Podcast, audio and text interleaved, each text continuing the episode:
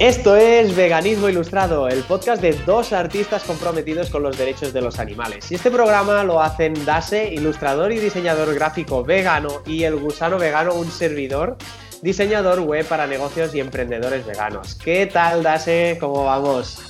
Fenomenal, ¿cómo estás, Marc? Bueno, pues ahí vamos, a puntito de grabar el episodio número 9, ¿eh? que la cosa avanza, vamos, vamos. Vamos tirando. Sí, sí. Y además es especial porque hoy no vamos a hablar de veganismo, aunque esté relacionado. Sí, bueno, yo creo que sí, ¿eh? que está muy relacionado. Bueno, pero son conceptos independientes. Sí, sí, son conceptos independientes que al final siempre afecta a uno al otro y bueno. Sí, y, que no, y, que, y, que, y que no puedes o no deberíamos ser solo una de las dos cosas, sino que lo ideal es complementarlas. ¿De qué estamos hablando? A ver, tanto hype. bueno, sí, todo el mundo ya lo habrá visto en el título del podcast, del programa, pues del Zero Waste, ¿no? Vamos, venga, va. Explícanos, Darse, va, ¿qué es el Zero Waste? Vale, pues el Zero Waste o, bajo o, cero residuo, como su nombre indica, es una filosofía o un estilo de vida en la que se intenta no generar basura. Eh, actualmente y no quiero desalentar con esta, con esta afirmación, es imposible, pero se puede llegar a reducir nuestro, eh, nuestros residuos en un porcentaje altísimo, probablemente por encima del 90%, pero hay algunos elementos, algunas, algunas partes, algunos componentes de productos que consumimos que o bien no son ni siquiera reciclables o son reciclables, pero tienen una vida mm, muy finita, ¿no? Entonces, eh, ¿cómo se consigue esto de, primero, por qué hacerlo, ¿no? ¿Por qué querríamos ser zero waste o, tener un residuo cero? Bueno, pues obviamente somos eh, casi 8 mil millones de personas. Si todas vamos generando residuo, pues eh, nos estamos enterrando y por eso actualmente ya existen islas en el mar que son islas de basura. Y la gente se piensa que esas islas de basura se, salen porque tiramos directamente cosas a la playa o al río, pero no es así. Eh, incluso a nivel de cómo se gestionan los residuos actualmente, muchas veces se exportan, es decir, la basura que generamos en España y que tiramos en la basura, en la papelera o en los contenedores, se paga a otros países para que ellos se ocupen del problema. Pero hay países que asumen esa responsabilidad porque necesitan el dinero, pero no tienen los medios, ni conocimientos, ni técnicos para realmente hacerse cargo de esos residuos. Y es que el problema no está tanto en que esos países no tengan esos medios. El problema está en el exceso de basura que generamos. Entonces, ¿cómo hacemos esto para básicamente no cargarnos el planeta? Pues hay varias, varias cosas que podemos hacer, son varias etapas en función de si es antes de consumir, durante el consumo o después de consumir, que nos pueden ayudar a, ir al zero waste. No sé si tú, Marc, conoces las, las famosas Rs. Sí, algunas conozco. Lo que quería hacer un pequeño apunte para que la gente se haga un poco la idea. Las islas que hay de, de plásticos y de basura, eh, no son islas en las que cabe una palmera y ya está, ¿eh? O sea, son islas que pueden ser grandes como países del mundo, pero grandes, grandes, realmente grandes. O sea, no, estamos hablando de, una islita.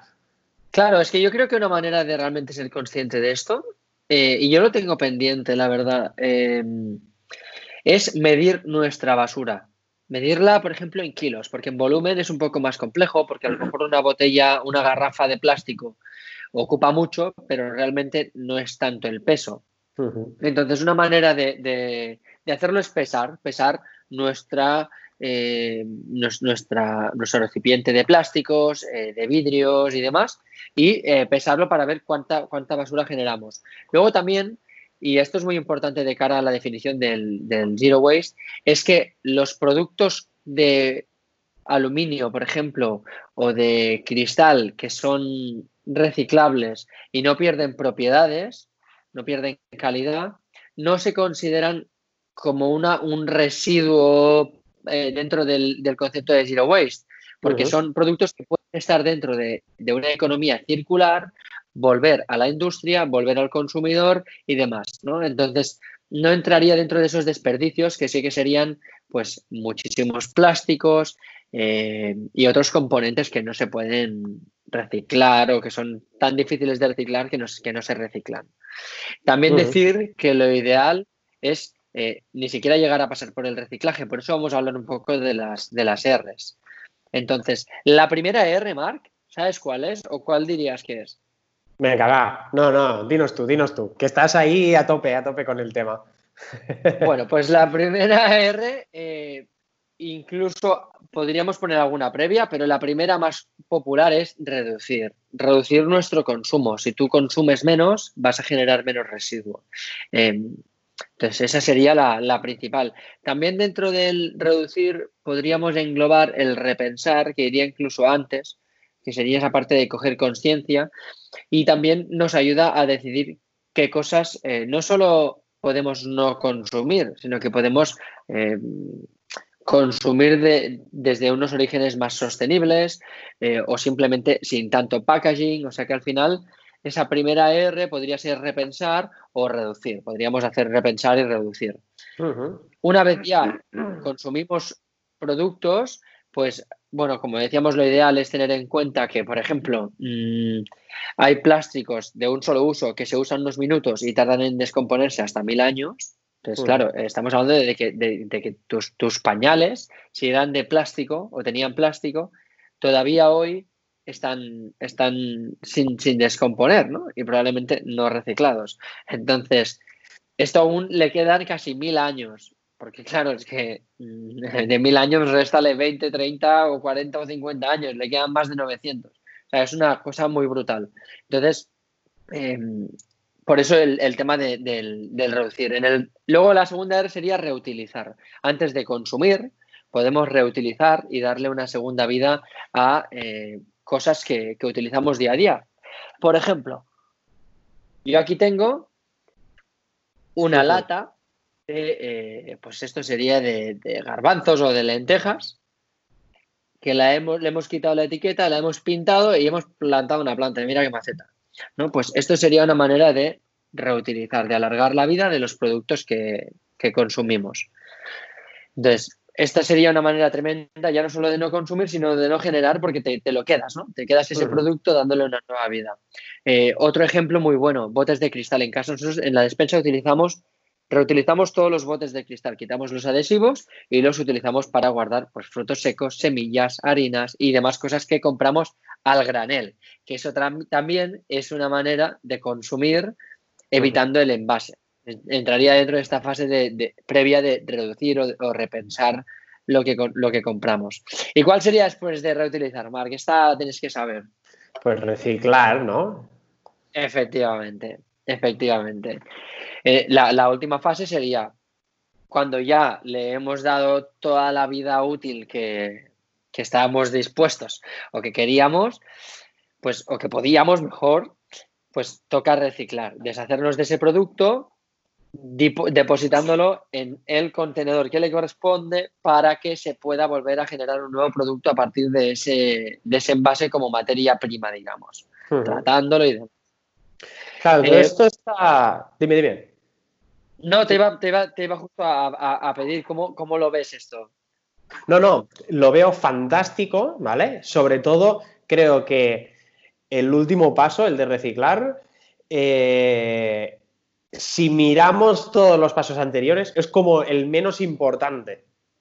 Porque sí que es importante reciclar, pero si hacemos todos los pasos previos, si somos conscientes de lo que estamos consumiendo, de lo que vamos a comprar, si luego somos conscientes de lo que tenemos y lo podemos llegar a reutilizar, ¿vale? Luego el paso de reciclar es como que dices, bueno, es el último paso ya que no me queda otra con esta serie de productos, ¿no? Pero siempre hay unos pasos previos que creo que son muchísimo más importantes, sobre todo el primero, que es el de, el de pensar, el de eh, reflexionar, bueno, el ser eh, consciente del producto que vas a comprar y el por qué lo vas a comprar, ¿no?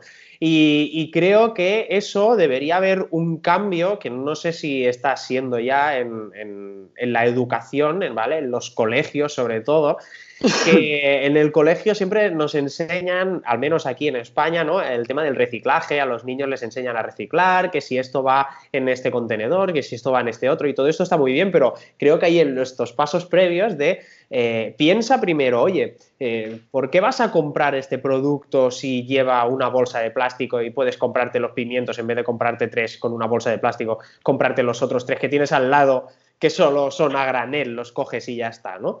Eh, pues muchas veces pues tiramos por ahí porque es la versión fácil y venga, va, tira, tira millas, ¿no? Pero esa versión de repensar, de pensar un poquito qué es lo que estamos haciendo, nos evitará al final pues tener que reciclar más de la cuenta sin necesidad de que tenga que ser así, ¿no? Entonces creo que en, la educación, sobre todo en este caso, a tanto nosotros, ¿no? Pero sobre todo a los niños, que son los que vienen después y ya crecen sabiendo eh, o conscientes de ello, pues si le enseñas ese tipo de conciencia, ese tipo de, oye, date cuenta de cada cosa que hagas, el por qué lo haces o el, cómo lo haces, ¿no? y, a partir de aquí, pues claro, pero creo que esos puntos principales no se enseñan y son muy, muy importantes. Claro, claro, al final, o sea, se trata de reducir y reciclar, como dices, es el, último paso. Lo ideal sería no tener que reciclar siquiera, realmente. Em, hay un concepto que a mí me encanta que se llama cradle to cradle, la traducción sería algo así como de la cuna a la cuna, que habla de la economía circular, en que los productos pues tienen, em, nunca salen de un círculo de la industria en la que es producción y consumo, ¿no? Entonces, lo ideal es apostar por esa economía circular. Se puede eh, hacer incluso a nivel de viviendas. Hay un concepto que se llama Passive House, que son casas que no necesitan eh, depender ni de red eléctrica ni incluso de suministro de agua porque eh, si, la, si, la, zona lo permite, pues consumen energía solar y agua de las lluvias, incluso pues algunas tienen molinos y demás em, sistemas de, generar su propia energía, entonces pues se llaman pasivas. Es un concepto muy interesante porque al final, eh, justo ayer estaba, estaba viendo unos vídeos sobre este tema y, decían, claro, tú en tu casa tú no ves eh, que contamina igual que un coche, ¿no? Eh, que sí que lo ves, que en el coche tú ves el tubo de escape y sale humo. En tu casa tú no ves la tubería, pero es que, o sea, el tubo de escape. Pero es que el tubo de escape de tu casa es la fábrica que te genera la electricidad, por ejemplo. Pero también tiene, tiene un tubo de escape tu casa. Y me gustó mucho esa, esa comparación. Luego, para aportar soluciones y alternativas, pues vamos a ir a las alternativas al plástico, que es eh, uno de los grandes enemigos en el tema de los residuos. Y pues como tú decías en la compra al granel pues simplemente es llevar bolsas de tela, hay algunas bolsas de tela tipo rejilla muy finitas, eh, muy, muy cómodas para hacer tus propias compras, hay diferentes tamaños y llevan una cuerdecita para cerrarla, ya está, ni siquiera necesitas cerrarla con, con un adhesivo, ¿no? Eh, luego tenemos, por ejemplo, productos de higiene personal como los cepillos de dientes, que además se tienen que ir cambiando cada X meses. Pues al final, si todos son de plástico y tardan mil años en descomponerse, ¿qué estás haciendo? Podríamos empezar a llenar bañeras de cepillos de dientes. Entonces, una alternativa son, por ejemplo, los cepillos de bambú, que es, una, es, un, es biodegradable, es, tiene un impacto bajísimo en el medio ambiente. Entonces, pues eso es, una, por ejemplo, una buena, una buena opción. Luego, más en higiene personal, y, en el tema de la menstruación, por ejemplo, pues optar por la copa menstrual o las compresas de tela en lugar de los tampones, que además pues son de plástico y no solamente es un tema de, medio ambiente, sino de salud propia incluso, ¿no? Pues tenemos estas alternativas. Luego tenemos los jabones en pastilla o sólidos que al final pues nos evitan los envases y además son muy cómodos. Incluso tenemos hasta desodorantes sólidos que al principio claro, acostumbrado a los típicos de spray, dije, esto sólido no sé yo cómo va a ir. Es espectacular, funcionan muy bien, se secan muy rápido, simplemente tienes que estar ligeramente húmedo o la pastilla ligeramente húmeda para, para que se deslice bien por tu cuerpo y te pones un desodorante súper eficiente y sobre todo muy sostenible. Eh, los puedes guardar en, en cajitas de acero inoxidable o, incluso si tienes ya alguna cajita de plástico, lo puedes guardar ahí hay, o de madera, hay muchas opciones. Simplemente que, lo puedas dejar secar sin tapar. Pero son una opción genial.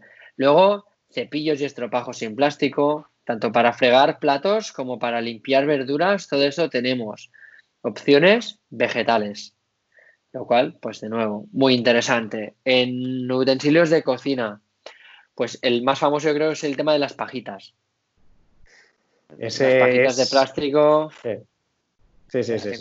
En, todos lados. Tienes alternativas de bambú, de acero inoxidable, hasta de cristal. Hasta de cristal. Otro típico, pues las botellas de plástico de agua, por ejemplo. Bueno, aquí tenemos desde las opciones de botellas reutilizables hasta en el caso de que no te guste el agua de tu grifo porque tiene mucho cloro o porque o por lo que sea, pues tienes la opción de poner filtros a tus grifos para poder beber de ahí sin tener que estar continuamente comprando botellas de plástico. También es una opción, sí, sí. Además, últimamente eh, hay bastantes, eh, bastantes tipos de, filtros que, permiten esto, eh, filtrar un poquito el agua del, grifo. O sea que. Claro, claro. Entonces, pues es otra cosa que, que en general pues, podemos mejorar como sociedad. Luego, y que el agua, el agua del grifo es perfecta, al menos aquí en España es perfectamente bebible y no hay ningún problema, ¿eh? que aunque tenga un sabor más o menos, pero que está 100% comprobada que es perfectamente consumible. Pero bueno, yo también entiendo que yo, he probado aguas de grifo en Cataluña que tenían mucho sabor mm. y, no es agradable. Por mucho que sea que cumpla los mínimos de, de salud, yo entiendo que en algunos lugares, pues no estés satisfecha con, el agua que tengas. Entonces, en esos casos, pues, una aplicación de un filtro sería una buena manera de, ahorrar en, botellas de plástico.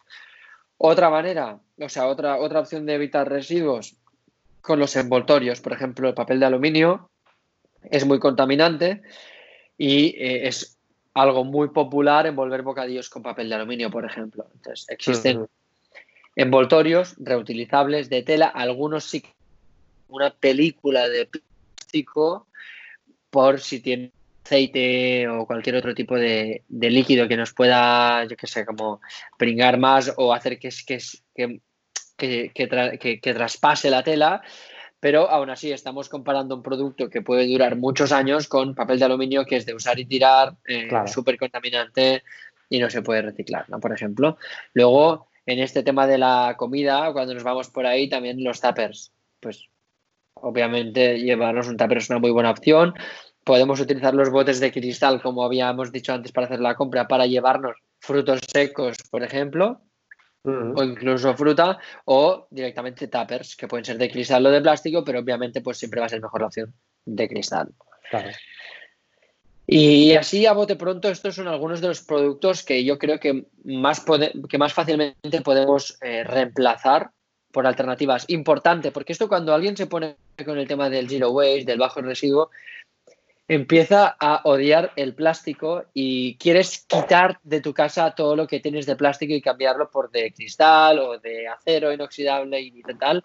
Realmente eso no es una buena idea, pues si tú tienes tapes de plástico en tu casa que están bien, tirarlos a la basura iría en contra de reutilizarlos, ¿no? O sea que realmente, aunque o sea, el enemigo es el plástico nuevo que entra, ¿vale? El que ya tenemos, lo ideal es alargar su vida para, no generar ese residuo. Sí. Además, a ver, y, otra cosa importante, no hay que obsesionarse porque, eh, o sea, deshacernos al 100% del plástico es imposible.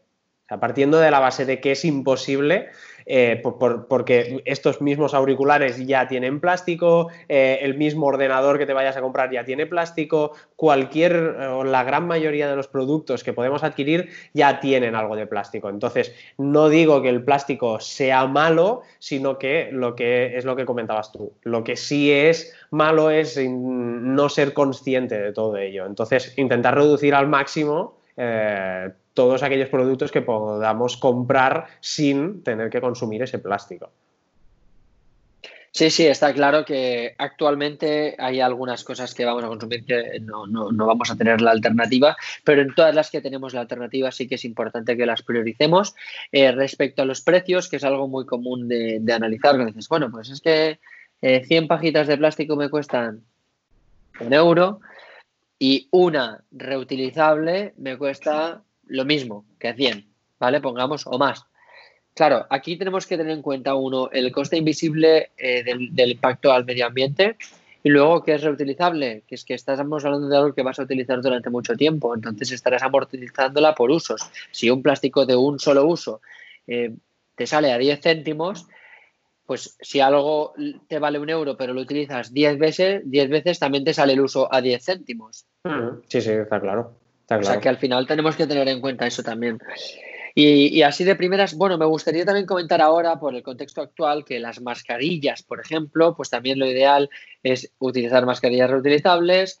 Eh, los guantes de látex, pues intentemos priorizar antes el, utilizar geles en envases reutilizables también, en lugar de cada día utilizar un guante de látex y tirarlo, y, o, uno o varios, y lo mismo con eh, las mascarillas, obviamente. Sí, sí, sí, sí.